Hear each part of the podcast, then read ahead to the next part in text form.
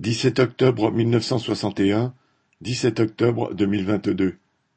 Le dix-sept octobre mille neuf cent soixante et un, les Algériens qui manifestaient dans Paris pour l'indépendance de l'Algérie et contre le couvre-feu que leur imposait le gouvernement de l'époque étaient durement réprimés par la police de Maurice Papon avec comme bilan des centaines de morts.